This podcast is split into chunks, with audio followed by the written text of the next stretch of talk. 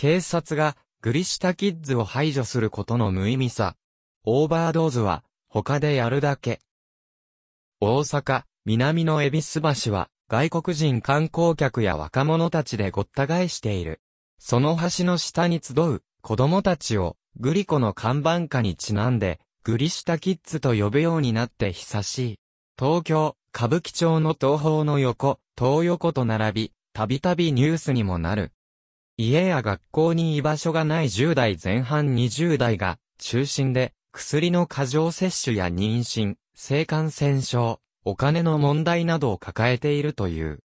こうした背景にある彼らの孤立を解決しようと、大阪府の NPO、DEP は2022年8月からグリ下の近くにテントを建て、相談に乗る活動を続けている。5月末にも、ここに集まる子供たちの姿があった。規制を強めても居場所を奪うだけ。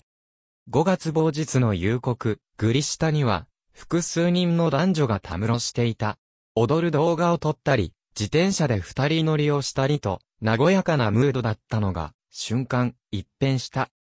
私服警察官6人ほどが一人の少年を取り囲み、離れた駐車場まで連行した。奈良ナンバーのバンに乗せられた少年は30分ほど何か調べを受けている様子。その後、彼を乗せたまま車は走り去った。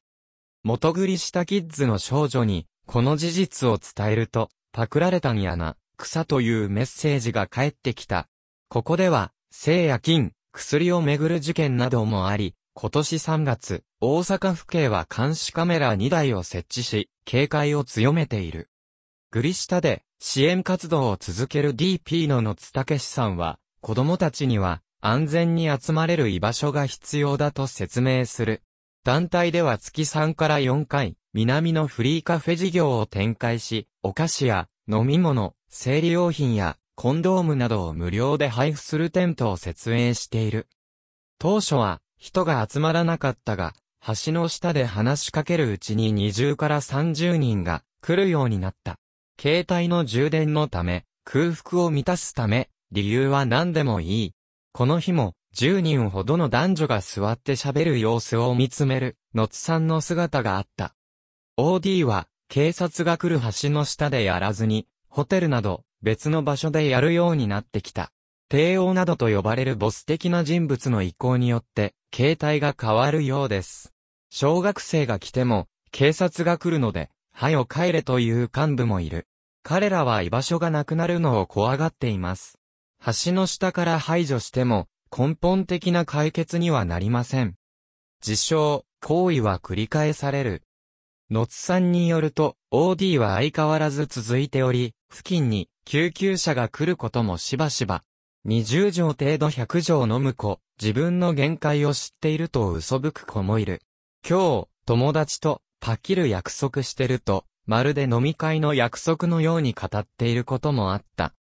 OD は、無茶すれば体も心もしんどくなるのに繰り返すのは、現実の方がしんどいのかなと思います。無理にやめさせるのではなく、できる限り減らそうと言っています。自分をカッターナイフなどで傷つけるリストカットなどの事象、行為と同じで、たとえ課題が解決しても、リスクとは向き合い続けなければならないと強調する。テントにも目の焦点が合ってない、ふらふらしながら来る子もいた。生活が安定しても、ふと嫌なことがあると自称、行為が戻ってしまう。やったことを咎めるのではなく、やっていない時期を褒めるのが大事です。壮絶な経験をしても生きられる力がある。DP は、大阪を中心に2012年から10代の高校生と関わり、2018年からは LINE 相談事業、行き先チャットを開始。多くの若者の悩みに向き合っている。理事長を務める今井則明さんは、高校生の時、紛争地域だったイラクへ渡航し、人質として拘束された。激しいバッシングを受け、対人恐怖症にもなったが、友人や教師の支えで立ち直ったという。親や教師に否定されて育った子供たちと、社会から否定された自分が重なり、生きづらさを抱える10代のための活動を始めた。数人だったスタッフが、今はアルバイトを含めて40人ほどに増えた。一方で、子供からの相談は引きを切らない。SNS の DM のやり取りを重ねながら、実際の支援につなげていく。社会福祉士や精神保健福祉士の資格者らが、生活保護申請や、住居や、職の相談のために、行政機関に付き添ったり、妊娠や、性感染症の相談で病院に行くこともある。担い手不足は変わっていないが、支援側も無理しすぎず続けられることが重要だと考えている。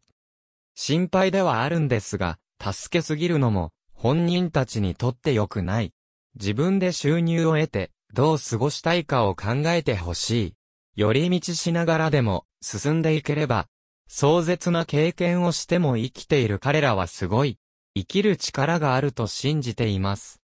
DEP では今後、仮設テントではなく、週2回に常設する、ユースセンターを6月末にもオープンする。親との関係が断絶していたり、施設出身で収入がなかったり、医療費をかけられない子供も多いため、ゆくゆくは、精神科医や助産師が常駐し、相談に乗れる体制を作ろうと構想している。